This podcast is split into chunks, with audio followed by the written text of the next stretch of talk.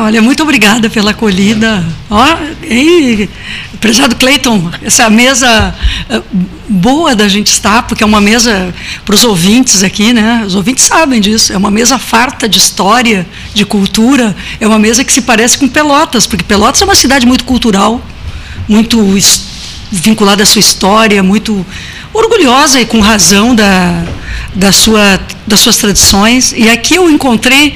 Uh, uma mesa com fotografias, está o presidente Vargas aqui, uma fotografia, está o deputado Irajá, o Tancredo Neves, eleito presidente da República. Na casa do Irajá. Né? É, na, na casa, casa do, do, deputado Irajá. Então aqui é uma belíssima mesa com muitas fotografias. Eu sempre creio que a fotografia mostra né, a história, a presença de alguém que lida com a obra e a memória do, é, de, de Simões Lopes Neto. Então, para a gente é algo do mais importante para o nosso Rio Grande, para o Brasil. Um escritor que já escreveu várias obras sobre o João Simões. Hum. Obras é, o Diniz é o autor da melhor biografia. Ele ganhou o prêmio Açorianos com a biografia de Simões. Ganhou o né? prêmio Açorianos, a melhor biografia do João Simões. Basta Meus cumprimentos, então. É hora. Que honra para mim. Eu vim a Pelotas. Grande. Grande figura também, né? Diante da senhora uh, o notável escultor Antônio Carins, um escultor pelotense, né? ao lado do ah, presidente Getúlio Vargas, eram amicíssimos. Temos uma outra foto do Carins junto com Juscelino Kubitschek, eram amicíssimos também. Numa hora em que, deputada, depois do barulho todo da mudança e do, do, do restauro do, do, do laçador, né? laçador, nós temos aqui como notícia importantíssima, inclusive uma atitude grandiosa e com a máxima boa vontade possível, do vereador Marcos Ferreira, presidente da Câmara de Vereadores de Pelotas, que é, lutou com todas as suas energias para que tivéssemos a Avenida, a Avenida Antônio Caringe, em uhum. Pelotas, e para que venhamos a ter, em curtíssimo prazo, o Sentinela Farroupilha de Caringe, que está na Duque de Caxias, lá na Praça uhum. 20 de Setembro, o Sentinela Farroupilha colocado num ponto nobre de Pelotas, na medida em que esta cidade fará 210 anos e a senhora, além de estar diante do secretário de Assuntos Institucionais, Henrique Medeiros Pires, a senhora está diante do presidente da comissão dos 210 anos de Pelotas. Olha! 7 de julho próximo. 7 de julho. Meus cumprimentos, doutor Henrique. Estamos à disposição também, toda a nossa bancada federal, com certeza, não só o nosso mandato, porque nós devemos atuar de forma muito integrada. E creio até que Caringe mereceria uma homenagem eh, nacional há tantas obras também, enfim.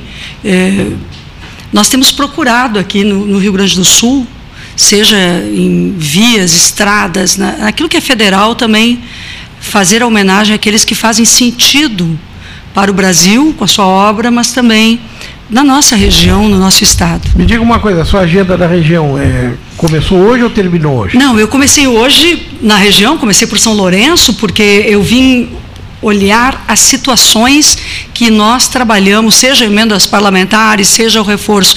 Eu tenho reforçado muito as universidades públicas. Acho que nós não temos saída também sem a educação, sem a ciência, sem a cultura. Então, comecei pela por São Lourenço com a FURG, que tem um projeto e começou a construir o prédio de um campus importante naquela cidade vinha Pelotas e aqui em, ah, em, em, São Lourenço ainda vi toda a questão da, do atendimento neonatal, que é uma área que eu tenho trabalhado muito com as mulheres, que a Santa Casa ela tem trabalhado. E aqui em Pelotas eu comecei a minha visita pelo uh, trabalho realizado eh, em cuidados paliativos, que é aquele trabalho belíssimo realizado através da Universidade Federal do Pelotas, mas com muito apoio da comunidade, que é o cuidado, o atendimento multidisciplinar às pessoas. É, olá! As pessoas da rede de cuidados paliativos, da cuidativa. Que, sinceramente, vou dizer uma coisa a vocês: é o melhor trabalho nessa área, prezado César Borges. é. é, eu, eu acho que nós estamos aqui com um ex-reitor, é isso? É, eu, eu, visitei quando reitor. É, esse trabalho da chamada cuidativa me impressionou muito. Isso não é um projeto municipal? Não, é um projeto, todo mundo, né? Envolve... É um projeto da universidade, mas com muita participação da comunidade, pacientes com doenças crônicas, cerca de 1.200 atendimentos ao mês, um atendimento multidisciplinar. Então, como eu trabalhei a apresentação de emenda para esse trabalho, eu vim ver o que eles conseguiram. E aí eu achei, olha, eu vou contar uma coisa para vocês de todo esse tempo trabalhando com emendas parlamentares, e, eu acho que universidade, saúde, tudo isso não deveria nem depender de emenda parlamentar, deveria ser o recurso mesmo, garantido, repasse aos estados, aos municípios. A gente está tendo dificuldades no Brasil com isso, mas o que eu acho mais, eu achei mais bonito é que os, ah, os profissionais ali, mais variados, enfermeiras, fisioterapeutas, médicos, médicas, é, assistentes sociais, psicólogos, terapeutas das, das mais variadas áreas atendem o paciente na sua integralidade. E talvez sejam aqueles pacientes que, em algum momento, estejam dizendo assim: olha, essa pessoa vai ter agora cuidados paliativos. Mas o cuidado paliativo não é o abandono da vida, é vida. É vida, é salvar vidas. E aí me impressionei Achei lindo. Tanto é que me formei, não há nenhuma cidade brasileira que tenha um atendimento público como este que está acontecendo aqui em Pelotas. Que é um atendimento de excelência, que certamente vai produzir pesquisa, vai, mas antes de tudo vai produzir uma qualidade de vida totalmente gratuita para pessoas indicadas pelas unidades básicas de saúde, que chegam ali para atendimento.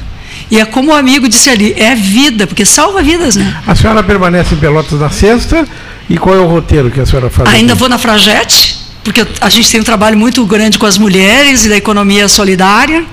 Então é um trabalho que eu gosto de fazer, porque a autonomia da mulher também está vinculada a ter a sua renda, a ter a sua o seu próprio salário, o seu próprio dinheiro na conta. Isso você sabe que as mulheres demoram muito mais do que os homens para conseguir emprego, né? Emprego formal, então, que não tem nessa época. Muito difícil, o Brasil vive uma crise sem precedentes nessa área. O desemprego para os homens está em 12%, para as mulheres já ultrapassa 17%. Então, o emprego informal passa a ter muitas dificuldades. Então, vou primeiro na Fragete, quando sair daqui, depois eu vou visitar botar numa roda de conversa. Marcela aqui que trabalha comigo, que é jornalista, já me passa a agenda junto aqui. A gente não tem que ter vergonha de dizer que pede ajuda, né? Então aqui a, a, vou estar, portanto, às 17 horas numa roda, numa roda de conversa com mulheres é, na Casa do Trabalhador. Daí o coletivo Marisa Letícia, o coletivo Melhor de Cada Uma. Eu acho que vai ser bem bacana, porque todas as minhas agendas agora são com grupos de mulheres. E mais tarde daí eu vou estar em Rio Grande né? Tanto eu estive com a presidenta da ASU, a, SUFPEL, com a minha querida, queridíssima amiga, que, é, enfim, tenho por ela o maior carinho, que é a presidenta da associação. Então, acho que, ao dizer aqui a vocês os contatos em Pelotas, quero estar com o deputado Marrone, porque acredito que o deputado Marrone é um representante dos mais importantes para nós, meu partido, com a Miriam também. Tenho falado com Sandra Lee, que foi nossa candidata a vice-prefeita. Esteve várias vezes aqui é, conosco. Eu acho que assim, a gente vai dialogando, né? O Miltinho, a nossa turma é uma turma muito aguerrida e se prepara, agora que o presidente Lula também teve todas as. Todos os processos foram arquivados ou foram. Né? Não tem mais nada realmente aí nós vamos estar se apresentando, construindo. É uma pré-candidatura, ainda estamos no período pré, todos são pré-candidatos, ninguém é candidato. E efetivamente. o episódio Ucrânia meio que esfriou um pouco o processo eleitoral 2022, não é, deputado? O, essa altura, né? Essa questão da Ucrânia, que deverá ser resolvida em seguida. Ah, essa, né? essa situação é tão triste, não é? É, é terrível, né? Porque, na verdade, nós estamos aqui Soubemos hoje que o governo brasileiro atrasou a saída dos, pelo menos é o que está em manchetes, atrasou a saída dos brasileiros e brasileiras, porque tinha preocupação de não se indispor com a, com a Rússia também, mas nós temos que pensar primeiro na vida das pessoas. É uma situação de guerra, não é brincadeira. Assim como a pandemia não é brincadeira, doença e guerra não se brinca. A gente tem que ter cabeça, cabeça fria com isso e, e pensar também em salvar nossa gente. Mas eu, sabe, Cleiton, eu acho que, a, que a, essa situação ela precisaria no Brasil de um estadista. Qualquer governo mais sério no Brasil estaria posicionando o Brasil junto com as Nações Unidas, numa postura, né? Ainda que a gente não queira, o Brasil não, não, o Brasil tem na sua Constituição a defesa da paz e da autonomia entre os povos. Então nós nunca nos posicionamos para ficarmos irmos lá dentro de uma nação dizer o que os outros devem fazer. Mas certamente o que leva a essa situação é gravíssimo, o Brasil vai sofrer consequências, já tem essa questão dos fertilizantes, é uma área importante para o nosso país, a produção primária, né? é onde o Brasil tem se sustentado, apesar do país não poder se sustentar só na produção primária, a gente quando, precisa ter indústria. Quando a senhora fala na, na, na figura do estadista, né? É, fez um sinal positivo de cabeça quando a senhora se manifestou, o professor neurocirurgião, o professor Antônio César Gonçalves Borges, que é deputada, foi três vezes reitor do FIPEL, foi a pessoa que mais tempo ocupou o cargo na Universidade Federal de Pelotas, três vezes reitor. Né? E ele fez um sinal positivo de cabeça, está sentado ao seu lado, eh, quando a senhora refere-se à necessidade de, de um estadista. Hein, professor? É, em primeiro lugar, eu quero saudar a deputada que Maria do Rosário, que eh, eu tive a satisfação durante longo tempo em que eu estive na reitoria, tive um, a satisfação de ir várias vezes ao seu gabinete. Ela me auxiliou muito em todas as tratativas da universidade, porque foi o período em que a universidade se transformou. Foi é o período de 2005 a 2012 em que a universidade, que era pequena, se transformou na universidade, eu diria até grande, de 5.500 alunos, ela passou para 23 mil alunos. Quer dizer, houve um, um, avanço fantástico. Lamentavelmente, com a pandemia, a universidade ficou adormecida. Não a nossa, mas acho que todas, porque ficou tudo muito parado, né? E, e lamentavelmente. Uh, a gente sabe que a restrição de verbas pelo Ministério da Educação também foi muito ruim e todas as universidades sofrem muito pelo que eu tenho lido pela Andifes. Então eu acho que tenho esperança de que uma vez acabando essa guerra, que pandemia vai continuar, é óbvio, ela não vai terminar. Há um intervalo para a pandemia. A pandemia foi para é, entrelinha. A né? pandemia vai continuar, mas eu acho que a gente não pode fechar os olhos para tudo isso. Tem que usar máscara, tem que se dar conta que o negativismo péssimo que o país passou e está passando tem que acabar. Esse negativismo é horroroso. Isso aí custa vidas das pessoas. Então eu acho que a gente tem que continuar lutando pela ciência que as pessoas deem mais verbas para o Ministério da Ciência e Tecnologia, mas não só para isso, mas sobretudo todas as áreas da ciência têm que ser é, é, estimuladas e também a cultura que foi que aparentemente a gente está muito desanimado porque tudo parou.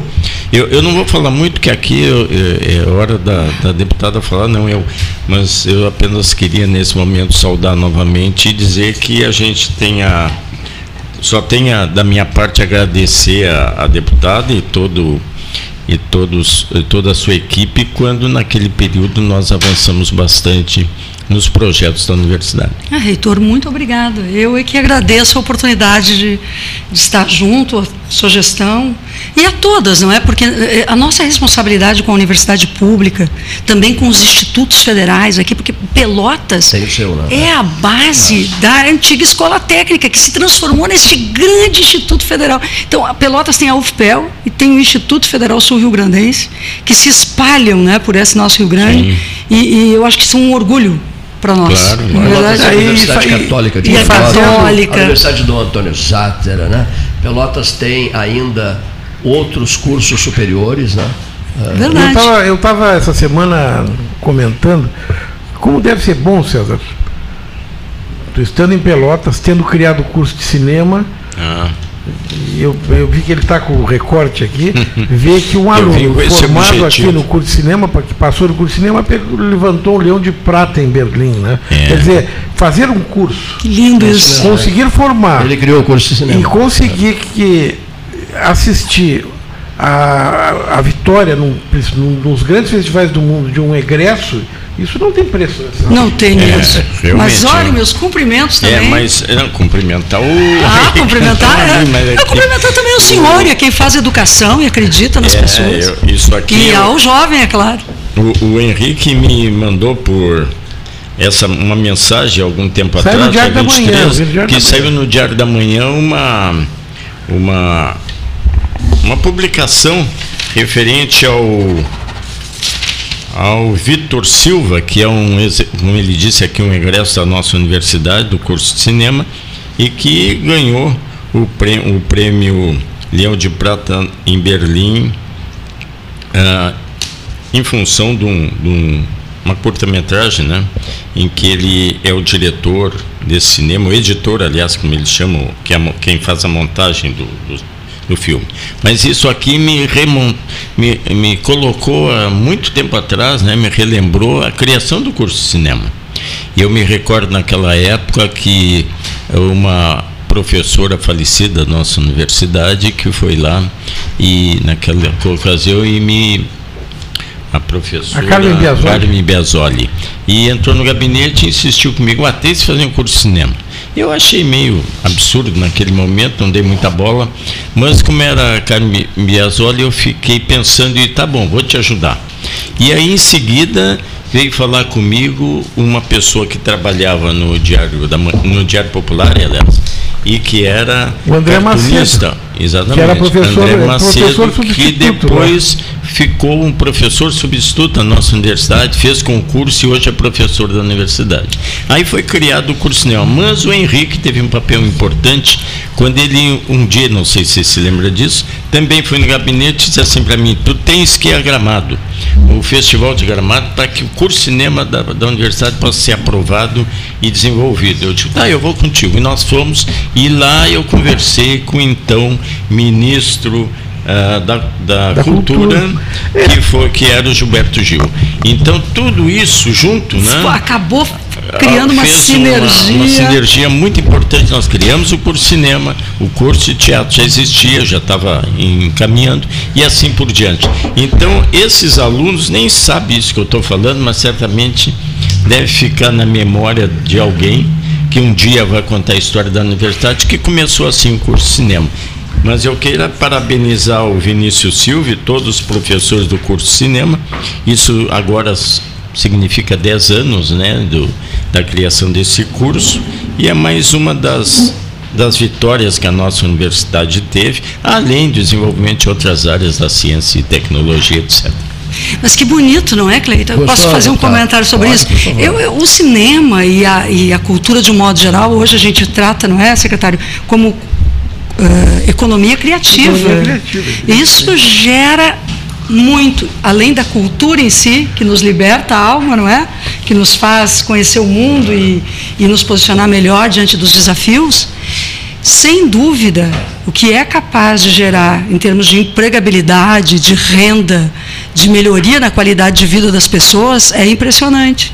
Então, é, há que se fazer uma saudação. Agora, há poucos dias atrás, nem du duas semanas talvez, semana anterior ao Carnaval, a Câmara dos Deputados votou finalmente a Lei Paulo Gustavo, que assim como a Lei Aldir Blanc, né, um, e agora tem a Lei Aldir Blanc 2, tratam do financiamento diretamente aos produtores, aos fazedores de cultura, às pessoas que estão na ponta e que realizam ações de cultura. E o recurso é repassado aos estados e aos municípios com projetos que são apresentados. Então, eu quero dizer, quando o senhor traz essa, essa dimensão da, do aluno que recebe lá um prêmio dos mais importantes do mundo em cinema.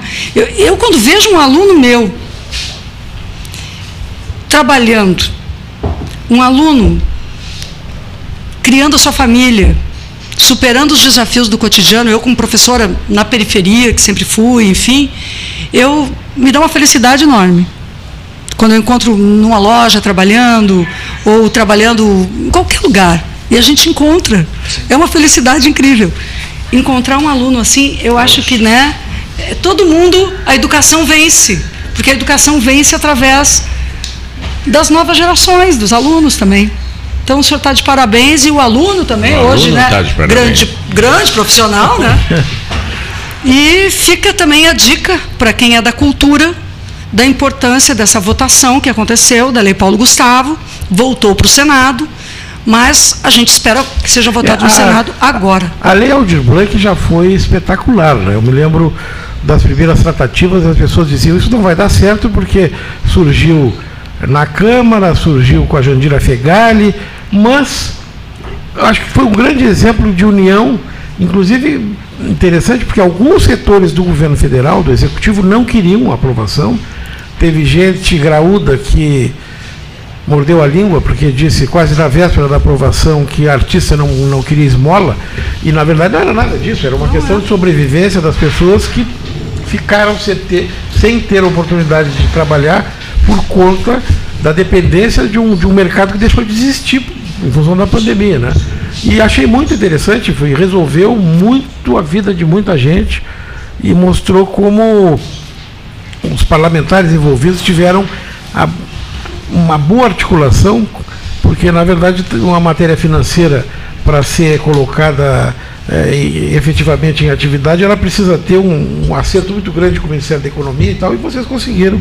Foi muito, foi muito bom, repercutiu porque, muito aqui. Muito porque, na verdade, também, Henrique, o que acontece é que é, o modelo dessa lei, Cleiton, tanto da lei Aldir Blanc, que aquela primeira foi de autoria da Benedita da Silva, que era presidenta da Comissão de Cultura, e a Jandira foi a relatora. Isso mesmo. E essa Aldir Blanc 2 é de autoria da Jandira. E a lei eh, Paulo Gustavo é de autoria do senador Paulo Rocha e, é do, e estas leis do trabalham. Maranhão, é, um, é, não, é do Pará. O que tem de, muito de, litera, entende muito de literatura, né? É. é. Mas assim, ó, é, essas leis têm dado certo porque elas fazem o seguinte, que é um modelo interessante para a gente, Microfone. que é legislador.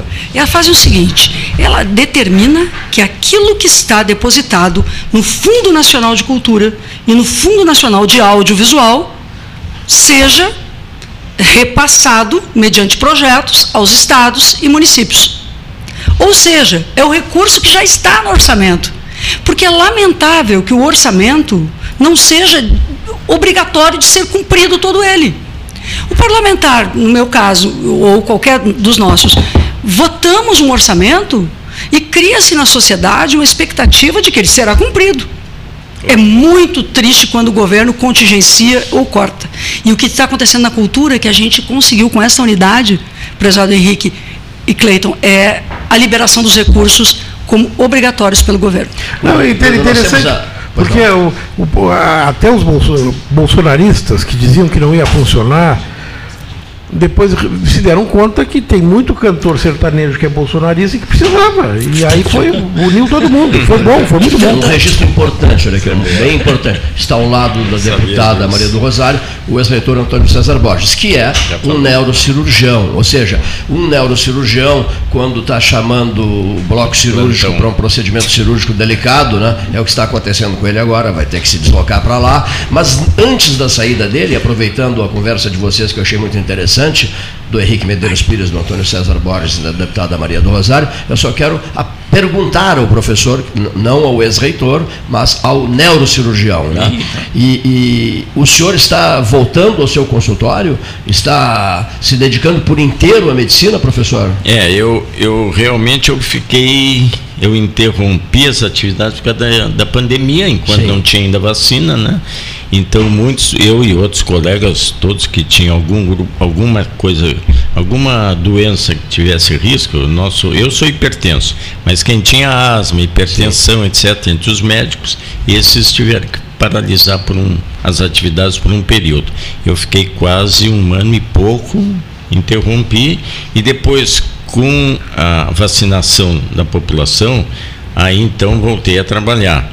Mas há pouco tempo eu o vírus nos atacou, como eu digo. Então, ainda sinto um pouco o efeito da, uh, do Covid, mas uma coisa mais leve, felizmente, graças à vacina. Então, eu insisto com as pessoas, se vacinem. E tu está reabrindo, tenham tá medo, não tenham medo da vacina. Está reabrindo o consultório? Ah, agora eu voltei a trabalhar, então a partir dessa semana já estou atendendo Dedicação total. consultório. Dedicação tudo. total. É, é. Então já estou com. Expediente manhã tarde. Não, eu atendo, agora estou no pronto-socorro, eu fiz um, uns minutos para vir aqui. Mais um bloco Mas está tudo tranquilo, ele, mas né? eu tenho que voltar agora. Mas cirurgia, tudo atividade normal. Então o consultório que ficou parado dois anos, estou retornando às atividades. Ele atuou, Maria do Rosário, ele atuou na, na clínica Steglitz de Berlim e no departamento de neurocirurgia da Universidade de Londres durante um bom período. Inclusive recebeu as mais altas autoridades alemãs no campo da neurocirurgia e inglesas aqui em Pelotas. Né? Mas isso bem antes de, de ser reitor. Parabéns, reitor. Obrigado. Professor, né? Que, que orgulho para todos nós também. Bom, olha, eu agradeço imensamente a oportunidade também de estar aqui com vocês. Quero me colocar à disposição de Pelotas mais uma vez. Nosso trabalho é um trabalho o reitor nos conhece, é pelos direitos humanos. Por favor, as pessoas que estiverem nos ouvindo, tenham os direitos humanos nessa hora que o mundo está em guerra, como Exatamente. algo que nós precisamos ser inteligentes. Os direitos humanos contemporâneos foram estruturados a partir do enfrentamento às guerras justamente para enfrentarmos a intolerância. Então, eu fiquei muito satisfeita com a sua fala, Henrique, sobre a oportunidade de termos respeito mútuo nas opiniões, de podermos conviver, apresentar ideias, de sermos um, um país, uma nação e um mundo mais civilizado, um mundo com luzes, né? com luzes, não um mundo das trevas, do ódio e do terror. Então, eu creio que essa minha presença aqui em Pelotas também é junto à universidade por isso, pelo respeito a essa instituição, a todas as instituições de educação, aliás, sempre valorizando também o Instituto Federal, e agora à tarde com as mulheres. Então, lá na Fragete, quem estiver me ouvindo, a gente vai fazer a nossa reunião com as mulheres da economia solidária, depois com as mulheres que têm outras lutas lá na preparação ao 8 de março. E fica o meu abraço também a Tereza Fuji, que nos recebeu de manhã, lá com o pessoal que trata dos cuidados paliativos. Me mandou um grande abraço, falou há instantes comigo, a doutora Julieta Fripa, Maravilhosa. diretora da Faculdade de Medicina da UFPEL, me disse, Cleiton, foi uma beleza a reunião com a deputada Maria do Rosário. Sei que eu saí de lá encantada. Eu acho que o trabalho que está sendo desenvolvido aqui precisa ser divulgado para o mundo. Porque é um trabalho. Dedicadíssima, Julieta. É profissional e, é. sinceramente, de direitos humanos. Sim. Perfeito direito à vida, decência humana em todas as fases da vida. Ela é ouvinte do 13 horas todos os dias. Receba um abraço, doutora Julieta. Muito obrigado, E eu quero aqui aproveitar e pedir, ou insistir novamente num assunto que é a construção do Hospital Escola. Essa, a Julieta é uma grande pessoa, sobretudo uh, no sentido de estimular a, a que, se, que dê continuidade à construção do hospital que foi interrompida durante muito tempo. Nós iniciamos a construção do hospital escola em dezembro, novembro de 2012. Eu deixei a reitoria em janeiro de 2013, pouco mais do que um mês, um mês e pouco. E, a, e a, desde aquela época, depois foi feita a construção do, de um bloco, mas ainda necessitamos que esse hospital seja construído a interrupção, obviamente, por vários motivos, até mesmo de natureza política, sou obrigado a dizer isso. Então, eu acho que a gente tem que lutar, independente das, das diferenças políticas, ideológicas, que lamentavelmente esse país continua muito radical, e que a gente possa retornar à construção desse hospital que faz falta para toda a região sul, não é só para Pelotas. E, lamentavelmente, nós temos esse atraso constante. A Julieta é uma pessoa fundamental como diretora do Hospital Escola e eu peço aqui a ajuda, eu sei que teremos, da, da deputada no sentido de que as verbas cheguem até Pelotas e que se continue, que seja dada continuidade nessa obra com o auxílio da Julieta, que é diretora da faculdade, que isso certamente é, deverá progredir. Com certeza. Com certeza. A Maria do Rosário vai para o Fragete agora. É. E, o, e o professor Antônio César Borges irá para o bloco cirúrgico. Né?